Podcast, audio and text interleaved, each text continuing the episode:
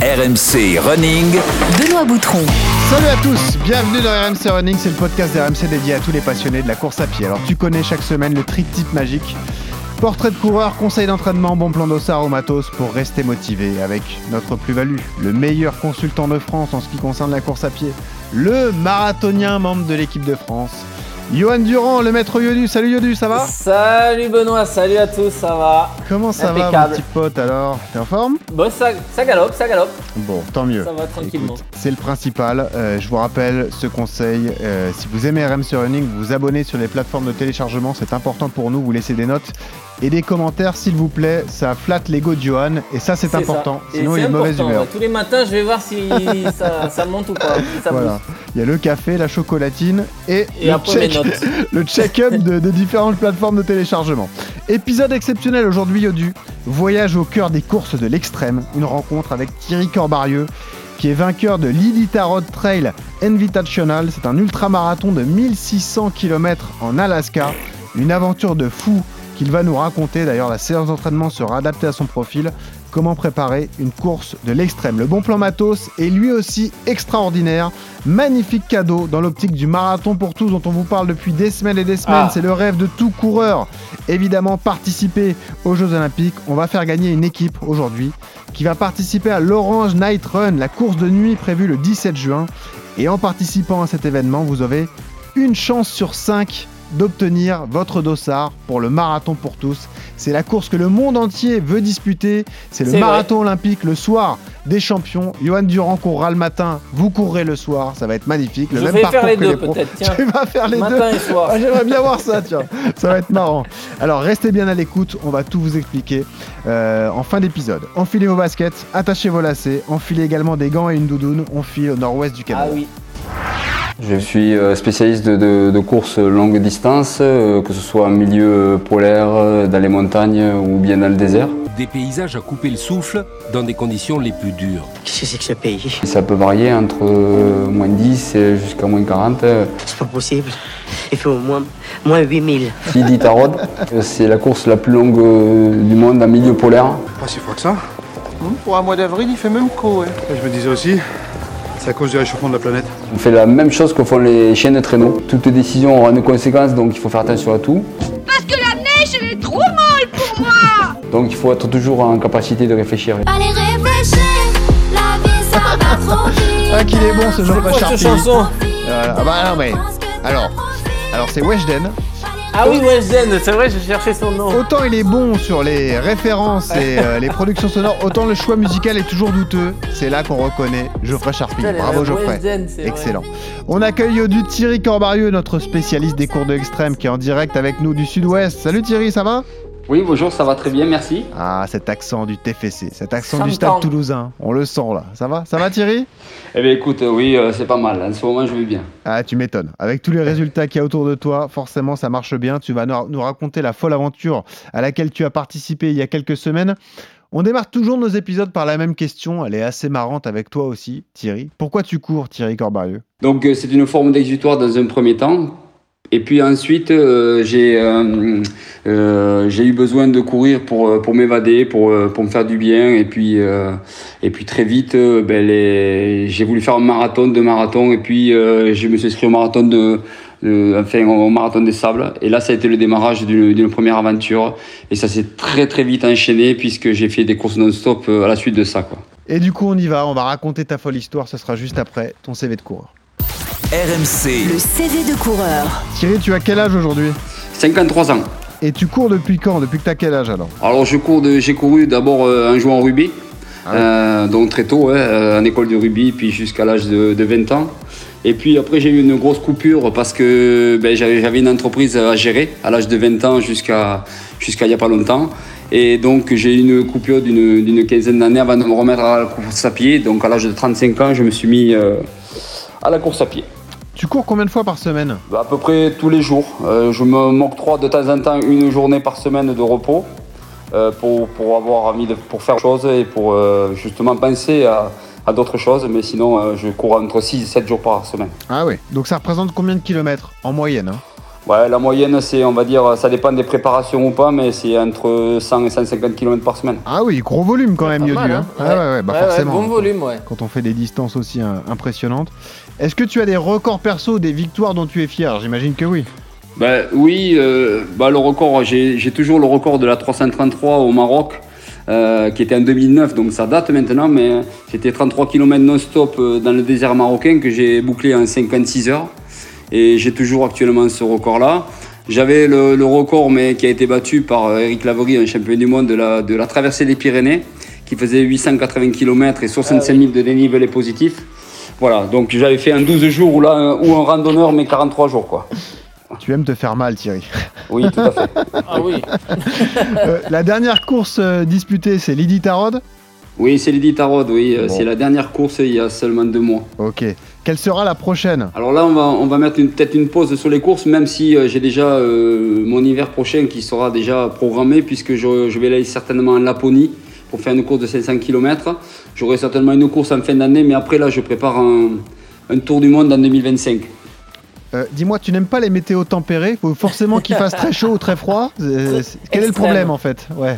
Ah non, non, j'ai- j'aime les météos tempérées, mais les météos. euh, qui- mais en fait, ce que j'aime, j'aime euh, surtout, euh, c'est de vérifier si je suis capable de faire des, Ah oui. des courses euh, dans des milieux un peu hostiles et, et me mettre en condition pour réussir. C'est ça qui me plaît. Et voilà. Est-ce que tu as des séances d'entraînement préférées, Thierry? Euh, ben, les séances d'entraînement, c'est tout près de chez moi, en sortant de chez moi, aller dans, dans les bois, euh, et puis euh, faire du dénivelé, mais modéré pour mettre du rythme euh, avec, avec mon chien. Et là, ça, c'est mes, mes séances préférées. Ça. Bon, il n'y a pas de séance spécifique alors? Non, non, je, j'ai- je suis dans un club euh, sur la région, euh, bien sûr, pour, euh, pour travailler quelques spécifications, mais, mais euh, en général, je m'entraîne bien seul. Ok, il n'y a pas de travail de mêlée ou travail de touche? Non, c'est pas au programme. Ouais, non, plus maintenant, c'est fini ça. C'est fini ça. Thierry Corbarieux est donc avec nous cette semaine dans RMC Running. C'est un spécialiste des courses de l'ex- de l'extrême. Tu as commencé à nous le dire, euh, Thierry. Mais euh, au départ, tu étais rugbyman. Ensuite, tu as monté ton entreprise. Et puis, tu as eu une révélation en tant que sportif amateur, entre guillemets. Révélation lors du marathon des sables que tu as, euh, auquel tu as participé en 2005. Et là, tu t'es dit. J'adore ça, j'adore ce type de course et euh, je veux vraiment me, développer là-dessus. C'était ça l'idée au départ. hein.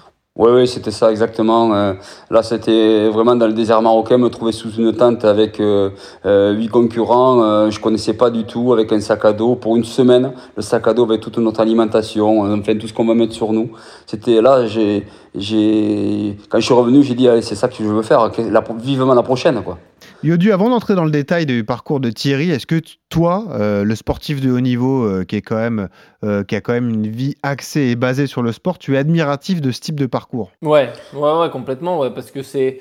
Alors, c'est pas du tout la, même chose que, ce qu'on peut, le- peut le pratiquer nous, ou enfin nous athlètes de haut niveau, hein, je m'entends, ou même athlètes tout court. C'est vraiment des, des sports extrêmes où les mecs, euh, la difficulté, c'est pas seulement courir, c'est c'est le, bah, c'est le, le volume global, c'est c'est devoir vivre euh, euh, dans des conditions extrêmes, que ce soit par la chaleur ou le froid, devoir manger des rations, devoir Ah euh, ouais. euh, c'est c'est do- dormir sur euh, par terre enfin c'est des trucs euh, voilà moi qui nous athlètes de haut niveau on vit dans un confort c'est à dire que pendant vrai. deux heures on va se mettre la tête euh, à l'envers euh, sur la piste ou à l'entraînement mais tout ce qui va être autour il va être fait pour que tu sois dans un cocon avec euh, euh, des soins des massages euh, le lit de la meilleure qualité possible la récupération la mieux possible tous les outils du monde et Mm. tous les toutes les personnes sont faites pour vous mettre dans des conditions les plus agréables possibles, tu vois, pour que tu puisses récupérer de l'entraînement. Et eux, c'est totalement l'inverse. Et moi, ça, c'est un truc. euh, tu vois, enfin, j'ai été militaire pendant 11 ans et à chaque fois qu'on m'a proposé d'aller randonner ou faire des opérations, euh, aller dormir dans des trous de combat, mais j'ai toujours dit non, j'ai toujours refusé. Il est Parce douillet que, ce euh, pas- bah oui. Ah ouais, non, moi, si j'ai pas mon petit lit, euh, ma petite douche bien chaude, euh, je sors pas. Hein. Alors justement, Thierry, euh, tu en es à 18 ans de course de l'extrême. Est-ce que tu peux nous faire un listing de toutes les courses auxquelles tu as participé? Comme ça, de Ouais, tête. hein. Ouais, déjà j'ai fait une- à peu près une vingtaine de, euh, une trentaine pardon de, de ultra trail euh, depuis une vingtaine d'années. Ouais. Euh, bien sûr, il y en a certaines qui m'ont marqué plus que d'autres. Euh, bon, on en a parlé. hein, Ma première victoire sur la 333 où j'ai le record, ça c'était vraiment une course incroyable qui est euh, où j'étais vraiment le premier surpris d'être devant comme ça. Et ensuite, j'ai eu bon, cette traversée des Pyrénées, ça c'est sûr, ça a été une course euh, aussi qui m'a marqué parce qu'elle était chez nous, enfin, Ah oui, bien sûr. une course ouais, qui est de, Ouais. ça c'était c'était superbe. Et puis une qui m'a qui m'a fait connaître, alors on va pas dire au grand public parce que c'est- ça reste quand même des des niches et pas très connues. Euh, c'est c'est le Yukon Arctic Ultra puisque c'est une course qui fait 700 km dans le Yukon en- au Canada non-stop euh, que j'ai remporté en 9 heures en 9 jours pardon en 9 jours. Et j'avais 17 heures d'avance sur le sur l'américaine. Donc euh, c'est ça c'était alors là encore une fois une surprise parce que je connaissais rien euh, au milieu polaire. J'avais juste fait l'année avant une course de 150 km en Laponie. Et là je me je, je, je réalise euh, une, une course euh, parfaite sans accroche alors qu'il faisait moins 40 et j'avais jamais vécu de ma vie moins 40 où là, euh, ben, là j'ai vraiment vécu euh, des moments euh, formidables. Et puis dans la même année, euh, seulement six mois après, euh, je m'engage sur une course la plus longue du monde euh, sur un milieu désertique, puisque là, à l'origine, je suis quand même euh, un spécialiste du désert. Et là, elle fait 1000 km non-stop. C'était mon 50e anniversaire, c'était à moi, ma façon à moi de, de le fêter. Voilà. Et puis, euh, je la remporte en 12 jours. Euh, cette course, 6 mois euh, d'écart entre les deux, 80 degrés de différence entre ces deux courses, moins 40 et plus 40, euh, sans se fissurer, ça c'est extraordinaire. Euh, c'est voilà, c'est encore des courses euh, fabuleuses et puis euh, sans oublier que ben, avant de, de gagner cette course cette année euh, de 1600 km, l'année dernière j'ai j'ai remporté le 350 miles, c'est-à-dire 500 km. Donc voilà, ça reste des Bon. courses exceptionnelles avec des distances folles, c'est sûr. C'est sûr. Bon, euh, Johan Durand, au moment où l'épisode sort, vient de fêter son anniversaire. J'ai trouvé son cadeau. Voilà, on va lui offrir. Ça, c'est un beau cadeau. Ça, voilà, on va Mais l'envoyer moi, un 50 chien de traîneau, aller désert. en Alaska et tout, ça serait mon rêve. Mais derrière Ah. les chiens, tu Eh oui, c'est ça. Alors, c'est la question que je me suis posée, euh, Thierry Corbarieux. Où réside le plaisir? Est-ce que le plaisir est dans la course, le plaisir est dans l'aventure, le plaisir est dans les conditions extrêmes ou le plaisir est dans la victoire? Un peu tout? Ouais, je dirais un peu tout parce que déjà dans la préparation, c'est euh, c'est déjà du plaisir. Pour moi, je, je dirais parce que euh, c'est c'est des, des courses qu'on prépare très méticuleusement parce que euh, ben, rien ne doit être laissé au hasard. Tout, toute, euh, euh, toute réflexion aura certainement des conséquences si on ne fait pas ce qu'il faut. Donc euh, c'est d'abord dans la préparation, mais il est sûr que pendant la course, on a des grands moments euh, de doute. hein. on a beau avoir l'expérience maintenant euh, ou avoir fait des, choses un peu similaires, mais euh, on a quand même des, des périodes de doute. Et là, il y a des moments où même il y a du danger, hein, bien souvent. Et, là, le plaisir, il, est un peu diminué. Par contre, effectivement, quand on a passé la ligne d'arrivée, même si on réalise pas sur le moment, il faut un petit peu de temps, parce qu'après 25 jours, comme ça fut le cas, j'ai quand même mis un peu, de temps pour vraiment réaliser. Mais euh, maintenant, je profite bien. C'est après, parce que là, je vois les belles images, je me rappelle de tout ce que j'ai fait, et puis je me rends compte du parcours euh, que j'ai pu effectuer, quoi. Thierry, c'est quoi le plus dur? C'est le chaud ou le froid?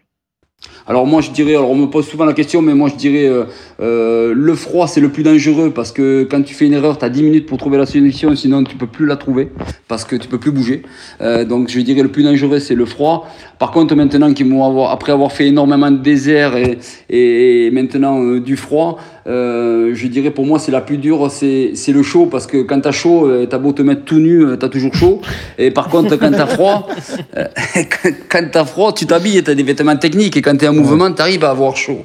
Donc euh, Bon. là, pour moi c'est le, le chaud maintenant quoi. Il vaut mieux croiser un scorpion ou un grizzly? C'est ça la question.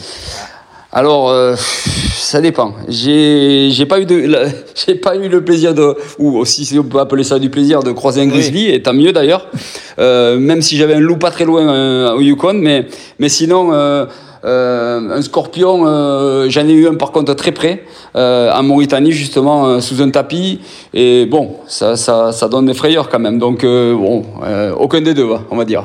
comment, comment le vit ta famille, cette passion dévorante pour les courses de l'extrême? Est-ce qu'on te soutient? Est-ce que c'est à chaque fois une discussion familiale pour pouvoir te laisser participer à un défi? Comment ça se passe chez les Corbarieux alors? Ben déjà, c'est impossible de faire une, de, de ces, ces courses-là sans avoir le soutien familial. Ouais. Ça, c'est indéniable parce que euh, c'est un tel engagement euh, personnel, familial, euh, physique que euh, sans le soutien familial, euh, rien ne peut se faire. Donc euh, j'ai la chance moi d'avoir euh, une épouse qui qui compatit et qui, qui m'accompagne et qui est par bon moment même euh, l'assistance. Et je dirais même que maintenant elle, elle fait même certaines courses avec moi. Et, euh, Ah oui, et donc ça c'est- voilà, elle est, un peu piquée. Alors, on fait pas le même type de course, mais, mais quand même, elle est capable de faire 300 km non-stop euh, dans le désert. Donc, euh, elle commence à être bien piquée. Euh, voilà. Et mes enfants, ben, au début, c'était un véritable stress parce qu'il y a quand même des accidents qui arrivent sur ce genre de course. Et, et puis, donc, quand j'ai fait le froid, surtout, ils avaient, ils se rappelaient de ces, de ces, de ces accidents et ça a été difficile dans, dans, dans les premières éditions. Mais maintenant, ça y est, ils ont, ils ont confiance, ils, ils savent que je, je suis prudent, on en discute beaucoup avant. Et, et voilà, ils ont, ils ont quand même euh, relativement confiance et ça se vit bien. Alors, dans un instant, on va rentrer dans le détail de, de la course pour laquelle on t'a invité. Donc, Lydie Tarod, on va commencer par l'histoire de l'an dernier parce que tu as remporté, entre guillemets, le petit format de 560 km. Cette phrase est folle, mais oui, c'est le cas. Petit format. Euh, mais euh, juste une question, est-ce que tu vis de ta passion aujourd'hui, Thierry? Est-ce que tu peux te consacrer complètement à tes aventures ou non? Tu as toujours un travail à côté? Bah, Jusqu'à présent, euh, non, parce que je, je, je gérais une entreprise à côté. Donc, euh, je vivais pas de ma passion et j'étais un peu extrême même dans le boulot. Donc, euh, c'était euh, c'était difficile d'allier les deux, mais pour moi, c'était un complément, je dirais. Et puis maintenant, depuis le mois de janvier, voilà, je, je vis pas de ma passion, loin de là, mais euh, je interviens beaucoup. Je fais pas mal de conférences euh, en parlant de, de, de ma passion et voilà, c'est un cheminement qui me convient. Tu es soutenu financièrement par certaines marques? Oui, j'ai en fait j'ai j'ai des partenaires. Alors beaucoup dans le bâtiment, c'est paradoxal, mais euh, comme je viens de ce milieu-là, Ouais, ouais. euh, j'ai beaucoup de gens dans le bâtiment qui me soutiennent et, et, et c'est sympa de leur part. Bon. Mais euh, oui, j'ai quelques j'ai quelques marques qui me soutiennent aussi. Oui. La dépêche du midi, non? La dépêche, oui, ils font beaucoup d'articles sur sur ce que je fais. Quand j'en fais, ouais, ils sont très friands et c'est un bon contact qu'on a. Oui. Bon, allons-y Thierry, sur cette folie. Lydie Tarot, 560 Est-ce que tu peux nous rappeler en quoi ça consiste? Et je précise juste le secteur géographique. On est au nord-ouest du Canada, c'est ça, là où il fait très froid, évidemment. Et c'est un, un paysage polaire, hein, tout à fait. Euh, oui, alors l'Iditarod, d'abord, c'est en Alaska. C'est, en Alaska. Et, euh, et- et donc, c'est, euh, bien sûr, c'est polaire, mais pas que, puisqu'il y a, il y a pas mal de bois euh, dans, dans, dans ces paysages. Et on a la chance de pouvoir, enfin, pour moi, c'est une chance de pouvoir faire le, le parcours de l'intégralité de ce que font les, les chiens de traîneau, les, les fameux mushers, Ouais. qui, font, qui partent d'Anchorage pour aller jusqu'à Nome, et là, qui est un, des- un des derniers villages de l'Alaska. Et ça fait 1600 km. Et euh, on est 32 euh, ben, sélectionnés parce qu'on a fait d'abord la- l'autre course qu'on a Ah. énumérée tout à l'heure. Mhm. Mais en même temps, euh, on a, ils ont droit qu'à 32 permis euh, où il y a des vélos, des fat bikes qui peuvent faire euh, Voilà. cette épreuve Ouais. des skieurs et puis des, des, des gens à pied comme moi, euh, des coureurs ou des marcheurs, peu importe, parce qu'on ne court pas beaucoup. Euh, mais euh, voilà, c'est c'est ouvert à ces trois disciplines sur, sur, sur le parcours. Ouais, c'est ce que j'ai vu. Il y a les- Vous pouvez aller voir d'ailleurs sur les réseaux sociaux, hein, notamment YouTube. Il y, a, il y a les vidéos, quelques vidéos de présentation de, de l'événement, euh, notamment ces c'est fat bikes. hein, c'est assez marrant, mais euh, comment les gens se lancent dans une telle expédition. La question qu'on se pose aussi, c'est comment tu découvres ces événements? C'est quoi? C'est du bouche à oreille? Tu fais des recherches? Ben, On t'en parle? Comment ça marche? Pour mon 50e anniversaire, donc j'avais fait le Yukon et puis euh, euh, j'ai eu un autre cadeau, c'est de rencontrer euh, Mike Horn. Ah et, oui, d'accord. Ah ouais, voilà. Donc parce que bon, bien sûr, je suis, je suis fan et, Ah bah, euh, de toutes oui. ces aventures, ouais, de toutes ces aventures. Et puis, euh, scorpions, Ouais, c'est ça. Voilà. Et donc euh, mes enfants avaient organisé cette rencontre et, et quand je et quand je vois Mike, euh, je venais, j'arrivais du Yukon et je lui raconte un peu ma mes, mon aventure et ma course au Yukon. Il m'a dit c'est super. Ben maintenant euh, Thierry là il te faut aller faire euh, l'Iditarod. J'ai dit eh oui, je- j'avais entendu vaguement parler, mais euh, je, je C'est connaissais bon, pas bien. Bah, il en fallait pas plus pour égayer ma curiosité. Quand je suis rentré, euh, je me suis mis sur Internet et, et quelques jours après, je me suis inscrit. Quoi. Donc, euh, Ta femme voilà, a pris sa tête entre ses mains et puis elle s'est dit voilà, ça y est, c'est parti. c'est reparti. c'est voilà, c'est c'est presque ça. Ouais, c'est c'est pas loin d'être ça d'ailleurs. Mais et puis euh, voilà, donc c'est souvent le fait de rencontres, de, de pouvoir. euh, et puis bon, je et comme c'est, je, je me renseigne beaucoup, quoi. Je suis passionné. J'essaye toujours de découvrir d'autres aventures. Parce que ça en fait partie, c'est des courses, mais c'est aussi des aventures, je dirais, même surtout des aventures.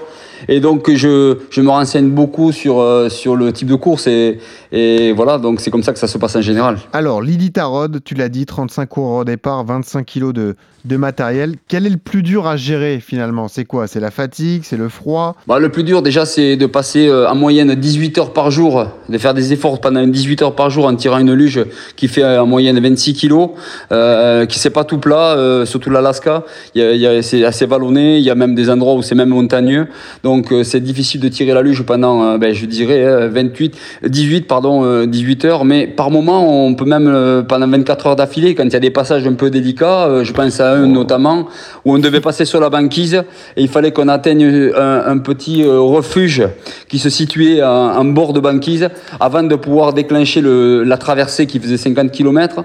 Là, euh, pendant 24 heures, on s'est pas arrêté pour atteindre cet objectif d'être dans la cabane le plus près possible du départ parce qu'il y avait une fenêtre météo.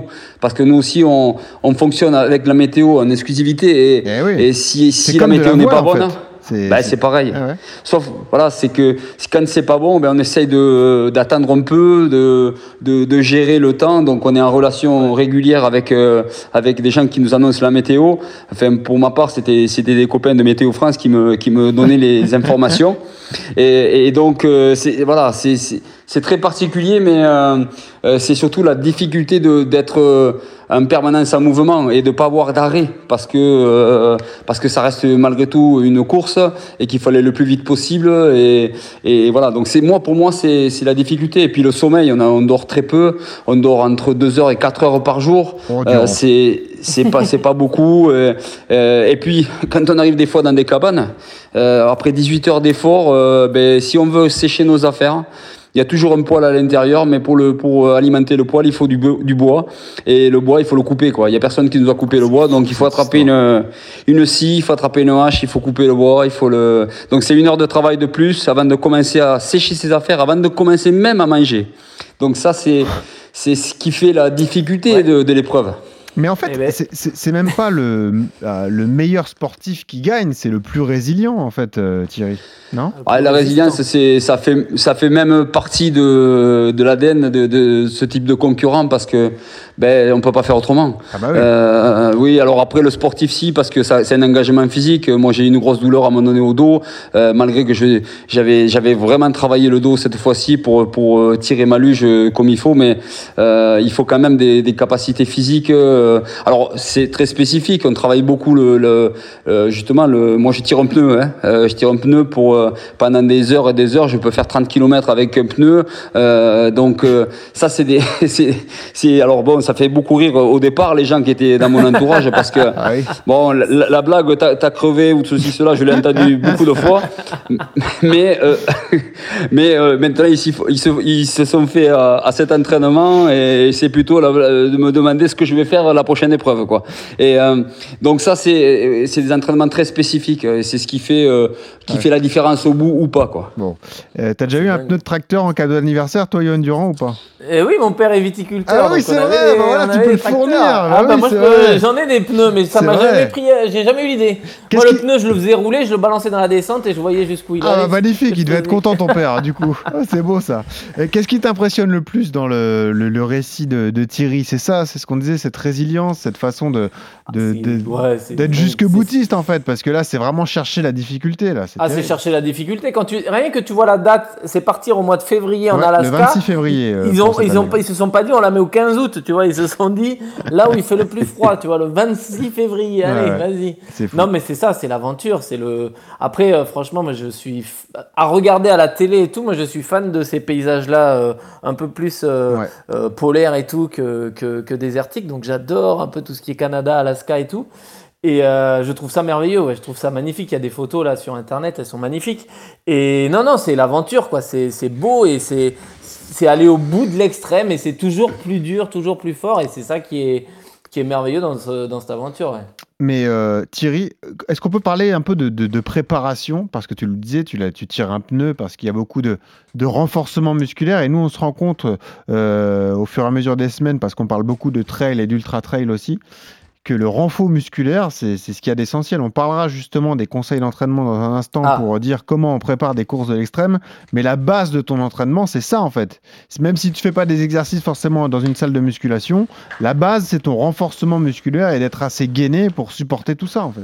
Oui, voilà, le gainage, c'est c'est comme le, les pneus, c'est c'est tous les jours, euh, gainage abdos, euh, de façon à pouvoir appréhender les, euh, ces tractions. Euh, le pneu, je l'ai déjà dit, mais euh, donc la course à euh, je fais quand même pas mal de volume malgré tout, parce que je vous ai Ah dit, oui. euh, entre 100 et 150 km, ça représente quand même pas mal de Il faut volume. déjà le faire, bien sûr. Voilà, et- mais en même temps, euh, tout ce qui est à côté, tout ce qu'on peut faire qui, euh, qui nous permette de nous muscler euh, dans sa globalité, parce que le dos c'est important, mais pas que, hein, je veux dire tout, même les bras, parce qu'on on utilise des bâtons, donc euh, il faut pouvoir travailler aussi les bras.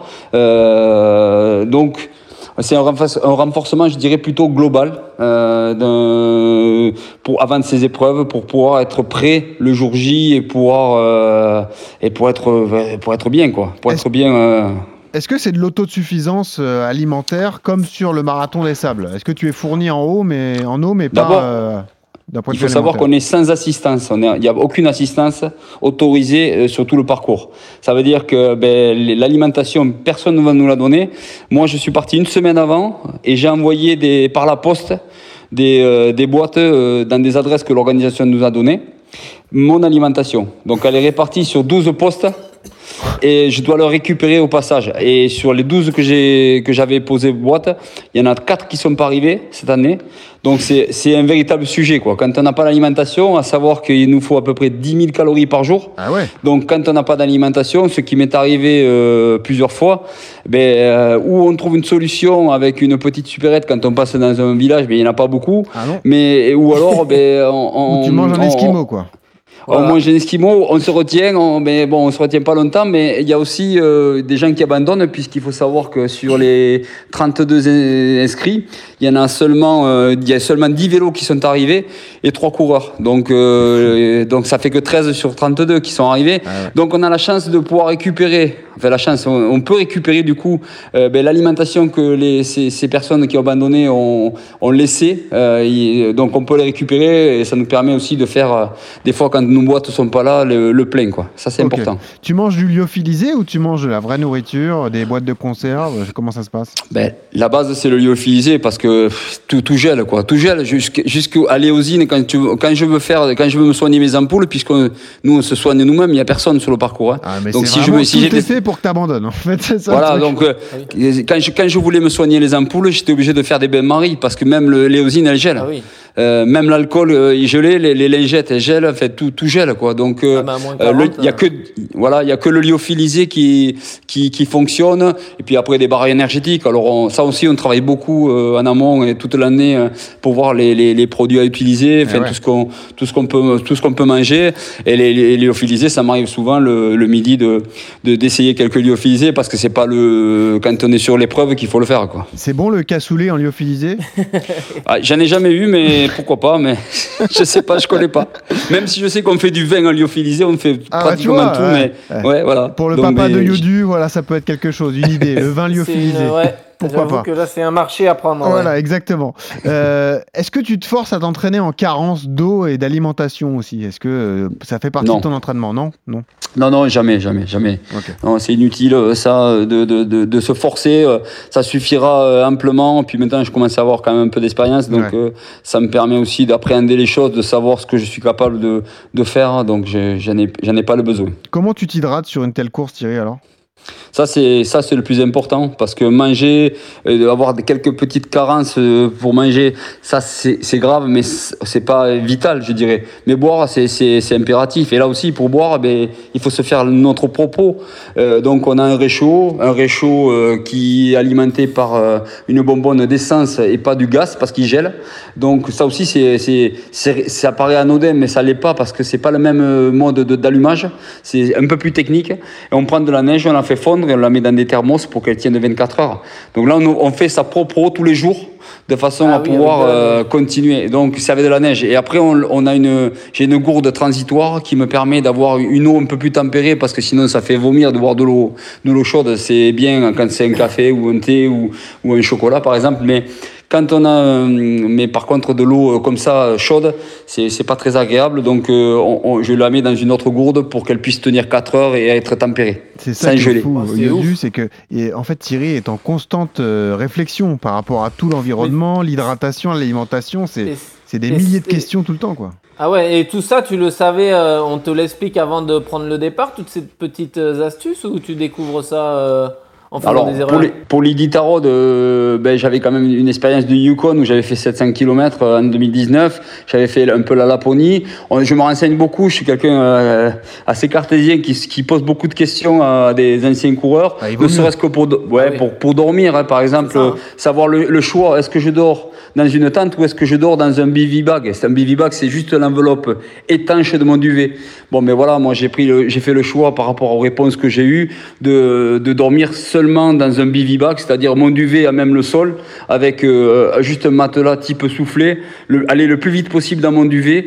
C'est, le parti que j'ai que j'ai pris, quoi, parce que c'est c'est comme ça que je le voulais. Alors c'est sûr que quand il y a une tempête, eh on n'est pas protégé par une tente, on n'est pas, on peut pas faire grand chose dans notre bivy bag, mais on est en mode course, donc on- il faut aller vite, quoi. Et puis quand on a passé toute la journée dehors et qu'il fait euh, parfois moins 40, il faut deux minutes pour entrer dans son duvet, sinon on- on n'arrive pas à se réchauffer, quoi. Alors précision donc toi tu es l'agence de, de disputer le grand Iditarod de 1600 km parce que tu avais bouclé l'année d'avant donc euh, euh, la version euh, semi entre guillemets, le 560 km. Course particulière parce que tu as 7 checkpoints à valider, évidemment on vous contrôle, mais les 7 checkpoints sont placés plutôt en début de course, c'est-à-dire que les 805 derniers kilomètres se font comme tu le disais sans assistance. Et là, c'est vraiment de la débrouille. Donc, euh, euh, la question, c'était en mode survie. Est-ce que tu as un moyen justement de, de, de, de- comment dire, de, dialogue et de connexion avec les, avec les, les, les autorités, les responsables de la course pour dire s'il y a un problème, bah voilà, et venez m'aider, euh, j'ai besoin d'assistance, quoi. Non, il n'y a, y a aucun moyen de, communiquer si ce n'est notre petite balise InReach. Euh, c'est une balise satellite qui peut, où on peut envoyer quelques messages, des messages type SMS. Mais pour, pour dire, ben, écoutez, on, on- si, pour les gens qui ont abandonné, qui étaient au milieu de la course, ils leur trouvent un avion. Euh, il faut donc, il faut être, quand on abandonne, il faut être près d'une piste d'atterrissage. Sinon, euh, c'est pas possible. Euh, et donc, euh, ben, c'est le seul moyen de communication, cette balise, qui nous permet de, de relier euh, à à la- à la- à l'organisation et à la sécurité si, si on a besoin.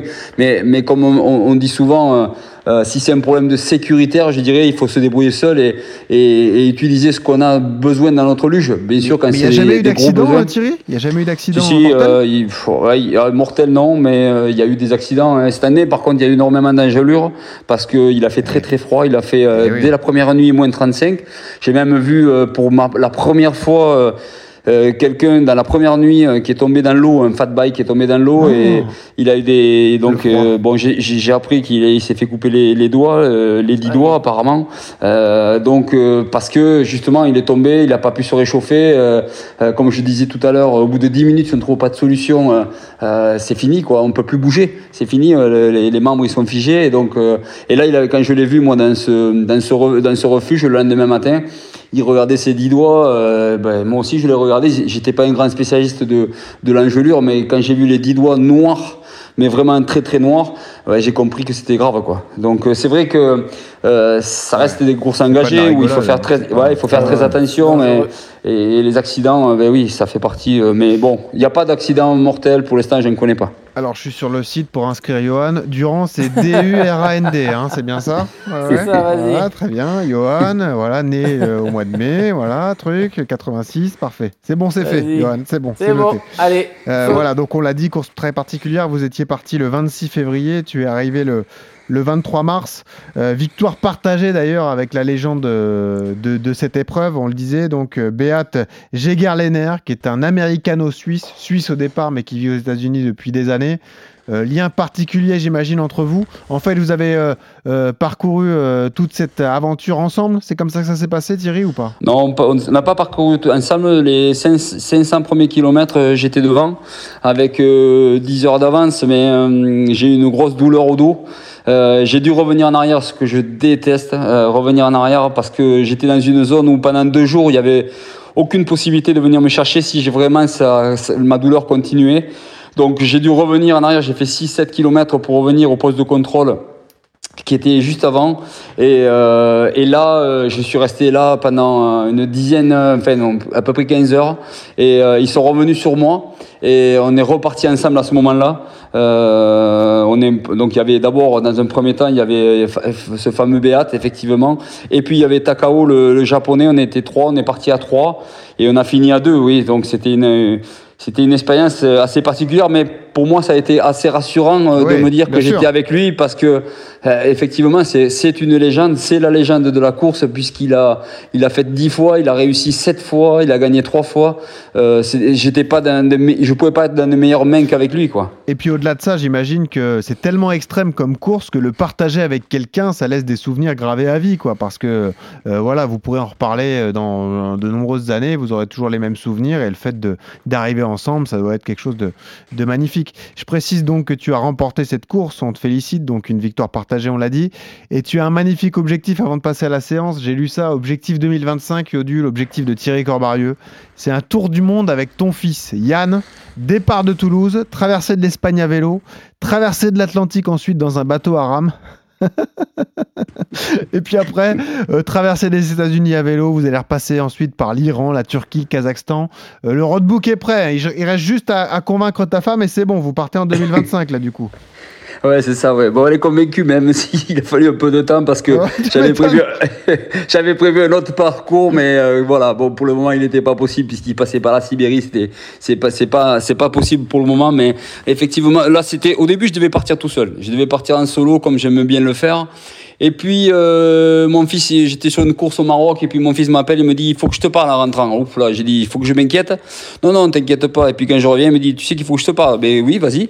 Et puis, j'aimerais bien venir avec toi sur ce tour du monde. Ah, bon, mais écoute, c'est un peu différent, là, parce que, effectivement, euh, moi, j'ai l'habitude de partir seul. Puis, bon, le, on a réfléchi tous les deux. On a, voilà, j'ai demandé de regarder deux ou trois films qui correspondaient un peu à ce qu'on allait vivre, pour qu'ils réfléchissent bien, bien, parce que, dont, dont un, c'était la traversée, c'était Gérard Daboville qui avait traversé le, le Pacifique. Ah ouais. Donc, euh, et c'était, bon, j'avais choisi un peu, même si je grossissais un peu le trait, euh, euh, voilà, je voulais quand même qu'il voit les conditions qu'il allait vivre. Et puis maintenant, ça y est, c'est acté dans ma tête. Je suis content de, de partager ça avec lui. Ça va être, euh, ça va être extraordinaire. Donc, euh, oui, en 2025, encore une belle aventure là. Tu sais ce que je te propose Thierry? C'est que nous on est Oui. fascinés par ton aventure. En 2025 j'espère qu'on sera là, il n'y a pas de raison évidemment avec Ah, Johan. Et ben nous j'aimerais que dans ton aventure on ait un, un- un point euh, hebdomadaire voilà, de ton aventure à partir du moment où vous partez. Voilà, un point hebdo de, de quelques minutes. Voilà, vous en êtes où, comment ça se passe, etc. Si ça t'intéresse, on monte ça ensemble et on organise tout ça, mais ça peut être fantastique pour nous de, de suivre votre aventure à distance. Est-ce que ça te dit euh, Thierry? Ben écoute, moi avec grand plaisir. Moi, tu sais, le partage c'est c'est quelque chose de, de très important pour moi et ça tombe bien parce que sur mon bateau, il y a une, enfin sur le bateau que j'ai déjà, je l'ai, ça y est. Je suis allé chercher en Irlande euh, à la Noël et euh, il y a une balise euh, Iridium spéciale pour justement communiquer. Ah, Donc on pourra donner des points Ah, réguliers euh, parce que l'objectif Ouais. ultime de cette de cette de ce tour du monde, ça sera effectivement de vivre une belle aventure Bien sûr. sportive avec mon fils, mais donc sportive parce qu'on y tient. Il va y avoir quand même 200 km par jour en vélo, euh, très important, mais aussi le partage parce qu'on va aussi euh, relier des écoles de notre de notre village, de le village où je vis, avec euh, les, les des Eh écoles oui, de magnifique. du monde entier par rapport aux, aux villes où on va passer, avec euh, un esprit positif dans la communion. Ça va être super quoi. Tu sais quoi Il n'y a pas de problème. Eh ben compte sur nous, euh, compte sur Durand si tu as besoin d'aide à la rame, on pourra te l'envoyer par hélicoptère, Ouais, euh, voilà, jusqu'à une certaine distance, évidemment. Mais euh, on va se régaler à suivre ça avec toi. Allez, on passe tout de suite à la séance. RMC, La séance. Alors évidemment, là, on entre dans un autre délire, hein, les courses extrêmes, hein, que ce soit par rapport à la distance, aux conditions météo, à la gestion des ravitaux. On va pas faire les les malins, Johan, euh, cette Les semaine et, et donner de grands conseils, mais est-ce qu'on peut donner des, des principes de base sur ce type d'aventure? On l'a dit, peut-être le meilleur conseil, c'est déjà de savoir de tout optimiser lorsqu'on se lance sur ce type d'objectif et surtout de, de repartir sur les mêmes bases que tout, que l'ultra trail notamment, c'est le, cardio, le renfort, c'est la clé de tout, ça, de toute- façon. hein. Ouais, alors après, voilà, la, la première chose à, à savoir quand même dans, ces, dans ce type d'aventure, je pense que c'est peut-être pas donné à tout le monde. Tout le monde n'a pas ces Bien capacités euh, ex- hors du commun, c'est des capacités physiques hors du commun. Donc euh, ça peut être dangereux pour, euh, pour, pour beau- beaucoup de personnes. Donc on reste quand même des humains face à la nature et c'est quand même. Faut pas non plus s'aventurer sur des choses qu'on ne maîtrise pas. Donc pour moi, la première chose à, à faire avant de se lancer dans des trucs comme ça, ouais, c'est quand même de, de consulter, euh, bah, je sais pas, son médecin, son entraîneur, euh, les participants, ceux qui ont déjà Ouais. vécu des choses comme ça, des courses de l'extrême, pour voir si est-ce que c'est réaliste ou pas dans mon cas, est-ce que j'en suis capable, est-ce que je suis en bonne santé, tu vois, est-ce que c'est possible ou pas, parce que ça sert à rien de se lancer dans un, ce genre de défi euh, si c'est juste, euh, enfin si, si on n'en est peut-être pas potentiellement capable et, et c'est quand même assez, assez difficile. Donc euh, faut se renseigner sur, euh, sur comme, il, comme, comme il l'a dit, hein, de poser des questions aux autres aventuriers pour ne pas faire d'erreur et tout ça. Et après c'est vrai que sur la question du plan d'entraînement, sur comment établir un plan d'entraînement, bah, c'est comme, comme pour du marathon, comme pour des 10 km, c'est une planification, c'est c'est savoir être... euh, c'est important de, de savoir où est-ce que je veux aller, comment je vais y arriver. Et donc oui, ça passe par, euh, par on l'a dit, beaucoup de renforcement, ce type d'épreuve. hein. c'est beaucoup de renforcement musculaire, euh, du gainage, on l'a dit, hein, les abdos, les dorsaux, euh, Ouais. le gainage naturel. Et puis euh, les, les sorties longues hein, pour travailler le côté mental, le côté volume, pour, pour faire face à toutes ces, toutes ces conditions. Ouais. Avec euh, ce mot qu'on adore, qu'on utilise toutes les semaines, mais qui est encore plus important cette semaine, c'est la progressivité. Et on l'a compris avec Thierry, parce qu'il a démarré par un marathon des sables, qui est déjà une épreuve euh, Ouais. très très très difficile. Et puis c'est monté crescendo. Donc la clé, c'est ça, ça. aussi, c'est faire ça étape par étape, Yodu. Bah, étape par étape, voilà, c'est ça, c'est mon monter progressivement en puissance. Hein. Mais c'est pareil euh, euh, quand je veux me lancer sur un marathon. Hein. On commence par un 10, un semi, un marathon, et puis après, bah, et pareil en trail, on commence par un 40, un 60, un 80, et puis après on bascule sur du 150. Et là, c'est pareil, il faut. euh, D'autant plus que là, on est face à des conditions extrêmes, donc ça veut dire s'entraîner aussi à ne pas dormir, s'entraîner à, à manger, à se nourrir, comme il l'a dit, de, de produits un peu euh, totalement différents d'une alimentation de ce qu'on a l'habitude, de s'entraîner dans des conditions extrêmes. euh, un coup il fait chaud, un coup il fait froid, donc ça aussi, ça se prépare. hein. Si je fais le marathon des sables, eh ben, je vais poser mon, mon, mon vélo ou mon tapis de course dans un sauna et puis je vais m'entraîner dans, ces conditions-là. Donc, euh, ce sont des voilà, ce sont des choses qu'il faut mettre en place pour euh, pour pas être surpris le jour de la course. Thierry, quels sont les conseils que tu peux donner à ceux qui nous écoutent, qui sont inspirés par ton histoire et qui, aiment se, qui aimeraient se lancer sur un défi pas aussi extrême que le tien, mais sur un, déjà un défi euh, qui paraît inabordable comme un marathon des sables ou, ou une course comme ça euh, en milieu polaire on a un peu résumé la situation. C'est, c'est y aller progressivement. Même, je suis un très mauvais exemple, mais, mais euh, faut le- je, je le reconnais. Mais euh, c'est sûr que plus on y va progressivement, euh, c'est-à-dire que quand on fait euh, le 100 miles sur l'ultra, c'est, le, format euh, non-stop, par exemple. Mais on, on va sur un 100 miles avant d'aller sur un 300 km, quoi. Euh, c'est évident parce qu'on va prendre des automatismes, on va voir nos capacités à, à récupérer, à dormir, à pas dormir, justement euh, sur le matériel, les frottements. Il y a, tout un tas de, de, facteurs qui rentrent en compte pour réussir euh, un ultra. Il faut y aller progressivement et, tester. Ça, c'est vraiment. Je, vois tellement de gens qui testent pas les, le matériel ou qui testent pas forcément les conditions qu'ils vont vivre. Comme je disais tout à l'heure, ne serait-ce que manger du lyophilisé, c'est pas simple. Ah. C'est pas simple. Mais si on le teste pas, c'est pas bon. et c'est pas bon. on- Mais ça, on le sait tous. Mais ouais. si on le teste pas, Non, on, sûr. peut pas savoir ce qui nous va ou nous va pas. C'est toujours pareil. C'est, euh, Ouais, ouais. il faut, il faut se, faut se préparer. Et, précisément. Bon, et Thierry, merci, c'était passionnant. Reste avec nous, on passe Merci. au bon plan d'Ossard. RMC, Le bon plan d'Ossard. Et là, c'est magnifique. Vous êtes nombreux à attendre des nouvelles de cet événement. Le marathon pour tous, ça fait rêver tout le monde. C'est euh, avoir la chance de disputer un marathon pendant la période des Jeux Olympiques à Paris en 2024. Ce sera le jour de la course masculine. Ce sera le soir à partir de 21h. C'est sublime. Et la meilleure chance d'obtenir votre dossard, elle est peut-être grâce à nous. Je vous explique tout cela. En fait, euh, il y a une course qui est organisée euh, au mois de juin. C'est le 17 juin. Ça s'appelle l'Orange Night Run. Ça vous mettra dans les conditions du marathon pour tous, justement, un an avant l'événement. L'idée, c'est un marathon par équipe de 5 avec deux femmes minimum par équipe. Et euh, l'importance de cette course, c'est tout simple, c'est que vous aurez une chance sur 5 si vous participez à l'Orange Night Run de repartir avec votre dossard pour le marathon pour tous. C'est un dossard qui ne s'achète pas, qui ne se redonne pas, qui ne se revend pas. C'est un dossard unique. Donc c'est vraiment maximiser vos chances d'aller chercher ce magnifique cadeau. Et on va en parler avec Claude-Henri Durier, qui est responsable sponsoring Orange, qui est venu avec nous. Salut Claude-Henri, ça va? Salut. Euh, alors là, on donne ton nom, je suis désolé, mais là, tu vas être harcelé.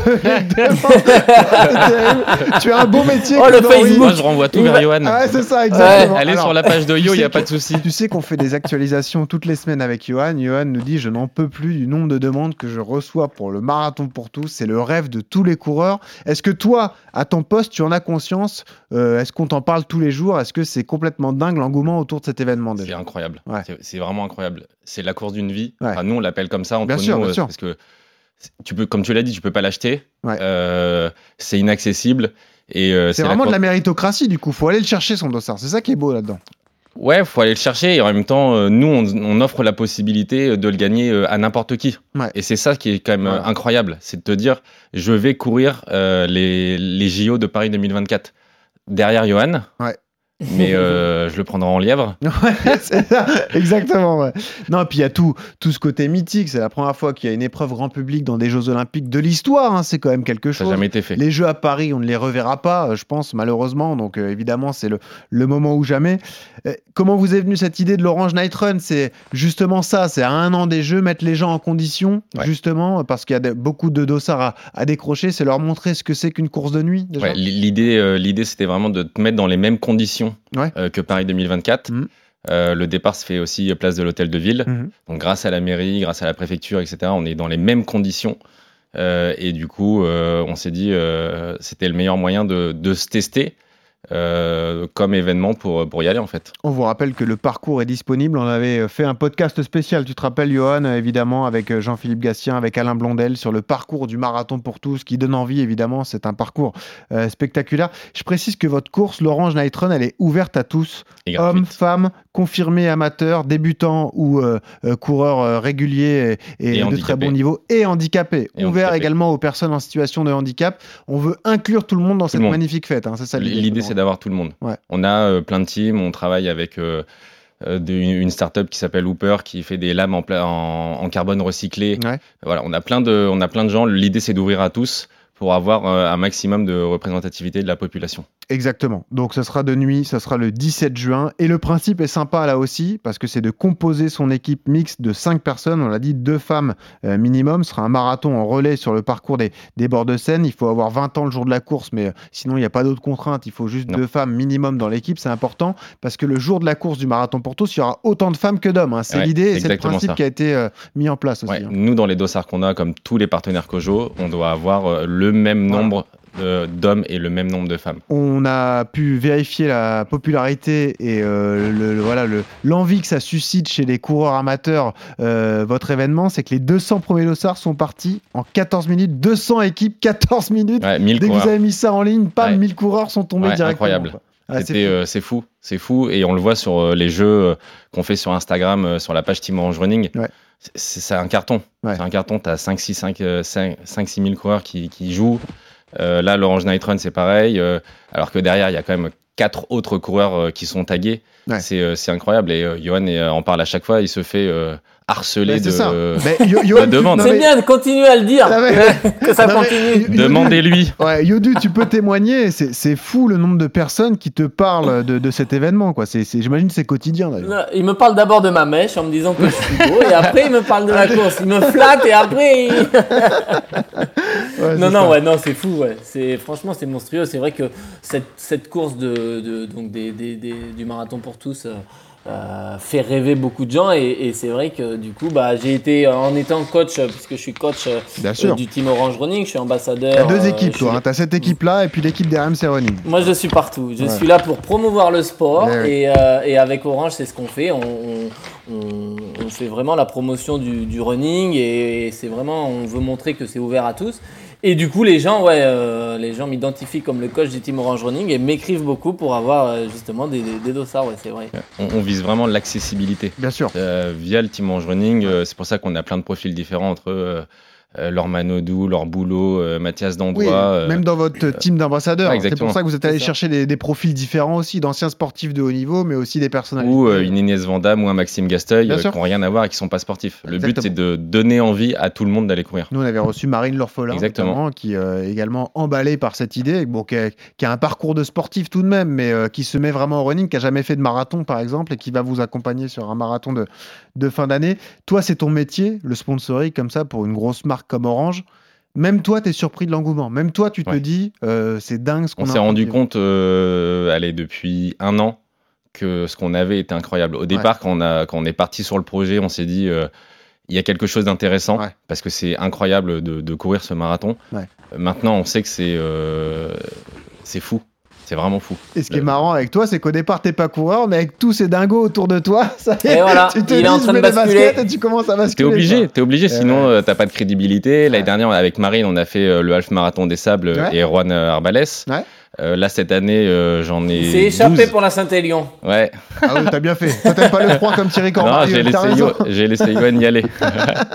Ouais, Non, c'est cette ça. année, on fait le marathon de New York euh, avec Magnifique, 11 ambassadeurs. sublime. Euh, donc euh, voilà, c'est euh, le but, c'est de montrer aussi à tout le monde que euh, le running est accessible. Voilà. C'est pas que des sportifs, c'est pas. D'ailleurs, c'est le principe de l'épreuve. Il y aura, pas- elle sera pas chronométrée. Il y aura pas de vainqueur du marathon pour Non. tous. L'idée, c'est d'avoir cette expérience unique et de la vivre euh, euh, intensément. Quoi. Peu importe le temps, peu importe le classement, ça, euh, ça n'a aucune importance. Alors, je crois qu'elle est chronométrée, Oui, elle est mais il n'y a pas de classement. Voilà, elle est chronométrée parce que de toute- façon, chacun aura sa montre et chrono- chronométrera son, son, son marathon. Mais a priori, voilà, il n'y aura pas de classement. Donc, il n'y a rien à gagner Non. ce jour-là. Déjà, le, le, le dossard en lui-même est déjà magnifique. Euh, juste précision par rapport à, à cette course du 17 juin. euh, J'ai vu qu'il y avait quand même trois possibilités ce jour-là. Être dans les 50 premières équipes du classement de la course, donc il y a quand même un, un enjeu performance. quand On même. est obligé. Voilà, obligé de récompenser. euh, Évidemment, ceux qui s'investissent à fond et qui vont, qui vont chercher une belle perf. Être également parmi les cinq équipes qui rapportent le plus de mobiles à recycler. Vous êtes vraiment dans cet état d'esprit. Ouais. Donc c'est important pour vous de, de participer à cette opération. Et sinon, c'est être tiré au sort parmi les 145 autres équipes participantes de 5 personnes. Donc à chaque fois, les 5 personnes gagnent. C'est pas, il y en a un qui gagne dans l'équipe et pas les C'est autres. les 5 et c'est les 5 qui ont pu choisir euh, un 40, le 42 ou le 10, puisqu'il y a les deux, qui Eh sont- oui, les deux distances sont à gagner. Exactement, il y, a, il y a deux distances, tu as raison de le rappeler, on l'avait dit lors de l'épisode euh, spécifique. Évidemment, tout le monde parle du marathon parce que c'est mythique, mais il y aura également ce 10 km qui partira d'ailleurs un peu plus tard, euh, le jour même, hein, euh, en plein centre de Paris. Ce sera l'événement, une- un événement magnifique là aussi à, à disputer. Donc euh, voilà, il y a ces deux possibilités. Le marathon fait rêver, mais le 10K aussi peut être Et c'est dans la même très équipe. belle Dans la même équipe, tu peux avoir les deux. Voilà. Donc c'est l'avantage, euh, c'est que tu peux, tu peux construire une équipe avec quelqu'un qui fait, euh, qui est parti sur le marathon, un autre qui est parti sur le 10K, et euh, on court euh, tous ensemble. Quand est-ce que tu sais que tu as gagné? Si tu été, si t'es pas dans les 50 meilleures euh, équipes, mais que tu as, as fait euh, l'épreuve jusqu'au bout, à l'arrivée, tu le sais. Le but, le but, c'est justement, on on l'a Oh, la travaillé, parce qu'on- on a fait, on a eu l'expérience Kipchoge, Ouais, euh, et on s'est dit comment améliorer, comment s'améliorer? ouais, on l'a vu avec le Kojo, et voilà, on s'améliore ouais. avec eux. Et le but, c'est justement de se dire, quand la personne va passer la ligne, on va aller la voir et lui dire, regarde là, tes quatre copains et toi, Vous, allez- vous avez gagné. Incroyable. Vous, avez, vous êtes liés pendant un an, Ouais. vous allez créer votre groupe WhatsApp. Magnifique. Et en fait, c'est ça qui est, in- qui, qui est incroyable. Bien sûr. C'est que ce groupe WhatsApp qui va être créé, euh, ou qui est peut-être créé avant l'Orange Night Run, euh, en général, on fait ça avec des potes. Donc, euh, ouais, tu fais ça avec ouais. des potes, mais tu es là, tu es lié pendant un an. hmm. Euh, Yo, il a une équipe, une belle équipe d'ailleurs quand il va courir l'Orange Night Run. Ils vont peut-être, eux, ils vont peut-être se créer un groupe, mais en tout cas les autres vont Ouais. le faire et, euh, et du coup, tu as tes programmes d'entraînement qui vont être faits. Euh, J'imagine que quoi, le Kojo va en faire un, nous on va en faire un. Nous, on sera là pour les vous, encadrer aussi. vous serez là aussi. Ouais. Voilà, il y en a plein qui vont faire des programmes d'entraînement, Ouais. Euh, mais voilà, ça va encadrer tout ça et ça va embarquer tout le monde. Tu sais qu'on a une histoire particulière avec vous, c'est qu'on a relancé le podcast RMC Running. La- L'aventure a démarré, la nouvelle aventure avec Yoann. Durand, lors du jour d'Eliud Kipchoge. Parce qu'on a démarré par une interview d'Eliud Kipchoge, ensuite Yoann Durand, et Yoann est devenu notre consultant permanent. Donc on est liés aussi par cette histoire. Vous avez pris le meilleur, c'est pour ça. Évidemment, magnifique cadeau. Et je précise qu'on va monter une équipe RMC Running. C'est ça le cadeau. Merci Claude Henry, merci beaucoup. C'est vraiment un magnifique cadeau qu'on vous offre. On recherche 5 participants. Deux filles minimum dans l'équipe d'RMC. Vous ne vous connaissez pas, ce n'est pas grave. Vous ferez partie de l'équipe RMC Running. Et pour postuler, vous laissez un commentaire sur les réseaux sociaux, Strava, Twitter, Instagram. Vous notez RMC Running sur les plateformes de téléchargement. Vous laissez également un commentaire sur Apple, Deezer ou Spotify. Vous croisez bien les doigts et vous pourrez faire partie de l'équipe RMC Running pour avoir une chance sur cinq de décrocher le magnifique sésame. Là, je pense qu'on est au top du cadeau, là, Johan Durand. Là, là, il y a pas mieux, là, c'est ça- sûr. mais j'ai l'impression qu'à chaque fois on dit qu'on est au top Ah, et à chaque là- fois on arrive non, à trouver mieux. Tu vois, Cet événement, là- on en parle depuis des mois et des mois, Ah, mais alors fou. vraiment décrocher le sésame euh, grâce à cette course, ça pourrait être fantastique. Et l'occasion de courir avec Johan. Bien sûr, l'occasion de courir et de le rencontrer, Le lui et sa mèche, Maître Yodu, évidemment. Et appelez-le Maître Yodu, hein, c'est toujours euh, Ah, glorifiant pour nous quand vous le croisez, que vous l'appelez Maître Yodu. Ça nous fait toujours plaisir. Le tirage au sort sera rapide chez nous pour que vous ayez le temps de vous organiser, mais soyez au rendez-vous, vraiment, c'est un cadeau extraordinaire. Merci Claude Henry Avec de nous plaisir. proposer ce, ce magnifique cadeau. Merci également à Thierry Corbarieux d'être venu. Bon, un marathon pour tous, est-ce que ça te fait rêver d'ailleurs? Est-ce que c'est assez dur pour toi? Est-ce que Qu'est-ce que tu en penses de Ah tout oui, ça oui, d'ailleurs c'est- Thierry? Oui, oui, ça me fait rêver, oui, bien sûr. Ah un quand même marathon exceptionnel, oui, bien sûr. Euh, non, je, je dédaigne pas les, les courses plus petites, mais après j'ai plus de mal parce que c'est des courses où il faut courir vite. Et ça, c'est plus difficile pour moi. Eh oui. Mais sinon, j'adore, ouais, j'adore. Eh oui, magnifique cadeau. Et euh, bah voilà, merci Claude Henry encore une fois. Et on Merci espère vous. que vous serez nombreux à participer. On veut vraiment vous faire participer à l'aventure de l'Orange Night Run via RMC Running. Merci euh, Claude Henry. Merci également à Thierry Corbarieux. Histoire passionnante, histoire inspirante. Et cette tradition RMC Running, on t'a demandé la musique que tu écoutes quand tu cours. Choix particulier, mais voilà, ça nous a fait marrer. voilà, sache-le. Euh, L'artiste, c'est Jean-Marie Ragal et la chanson, c'est Elle m'a dit, ça donne ça. Et là, on est bien en Alaska. Là. ça réchauffe. Mais là, je suis en fait. plus sous les cocotiers, moi, là. C'est ça qui est fou. Du zouk. Eh oui. Il écoute du zouk, Eh oui. Thierry. C'est fou. Eh oui, oui, C'est je pour- sais, ouais. C'est pour te réchauffer, en fait, que tu fais ça? Eh bien, écoute, euh, d'abord, je suis un passionné de zouk, donc euh, euh, voilà, c'était le moyen aussi de, de me rattacher euh, à, à- chez moi, à, ma- à ce que j'aime, voilà, c'est tout. Ah bah nickel. je, je te vois zouker, Johan. hein, je te vois. Ouais, bah là, je peux te dire que là. Bon, merci Thierry d'être venu. On se tient Merci au courant vous, pour c'était 2025. hein. On t'accompagnera avec plaisir. Merci. Yodu également. On se régaler Merci encore une tous. fois. Et puis on t'embrasse. On te dit à bientôt. Et toujours ce conseil pour terminer. Quand vous courez, souriez. Ça aide à respirer. Salut à tous.